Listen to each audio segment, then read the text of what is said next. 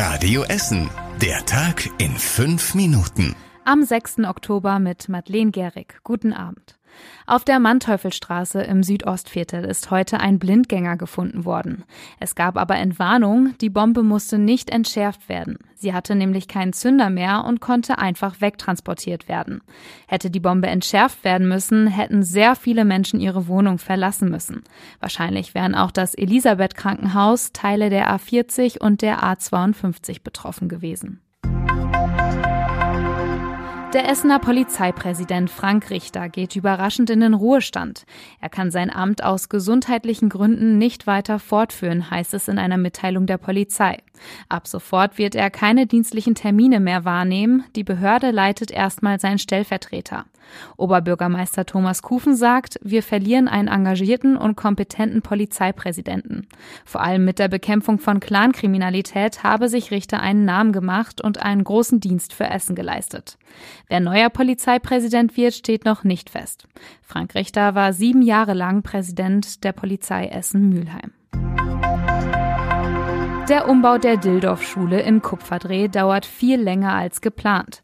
Frühestens im November soll die Grundschule fertig sein, sagt die Stadt. Eigentlich sollten dort schon nach den Sommerferien rund 100 Kinder zur Schule gehen. Es gab aber immer wieder Verzögerungen. Erst hatte eine Gartenbaufirma gefuscht, dann fehlte Baumaterial. Die ersten Kinder aus der Hinsbeck-Schule und der Josef-Schule können dort vermutlich erst nach den Weihnachtsferien unterrichtet werden. Das Schulgebäude an der Ostländer Straße wurde vor acht Jahren geschlossen geschlossen, zeitweise wohnten dort Flüchtlinge. Jetzt wird daraus wieder eine Grundschule, weil inzwischen viele Familien mit Kindern in Kupferdreh wohnen. Die Stadt hat die umstrittenen Stadtterrassen in Holsterhausen planmäßig abgebaut. Trotz viel Kritik zieht die Stadt eine überwiegend positive Bilanz. Entlang der Gemarkenstraße und der Holsterhauser Straße standen in den letzten Wochen Tische und Bänke, dazu Pflanzenkübel oder Fahrradständer. Sie konnten zum Ausruhen oder Unterhalten genutzt werden. Jetzt möchte die Stadt mit einer Online-Umfrage herausfinden, ob solche Stadtterrassen dauerhaft umgesetzt werden sollen. Die Umfrage läuft noch bis Sonntag. Den Link zur Abstimmung findet ihr auf Radio radioessen.de. In Rüttenscheid ist heute die größte Messe für Brettspiele gestartet. An vier Tagen kommen fast 200.000 Spielefans aus der ganzen Welt in die Messehallen nach Essen. Mit einer der ersten heute Morgen waren Flo und Marvin. Die beiden wollen sich vor allem ein Spiel anschauen. Star Wars Legion primär auf jeden Fall und der Rest so, den lassen wir auf uns zukommen. Genau das Gleiche. Also wir sind zusammen hier und äh, wir spielen auch Star Wars Legion aktiv und gucken uns das auf jeden Fall an und dann schauen wir, was es noch so schöne Sachen gibt und lassen uns einfach überraschen.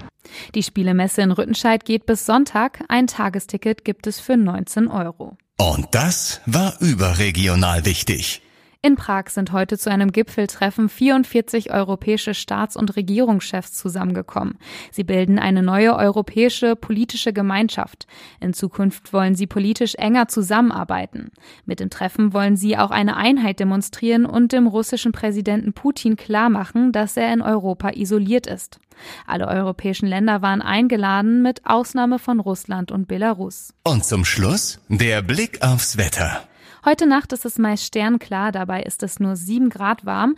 Morgen wird es bis zu 18 Grad warm. Die Sonne scheint den ganzen Tag, zwischendurch kann es aber auch mal ein paar Wolken geben. Es bleibt aber trocken.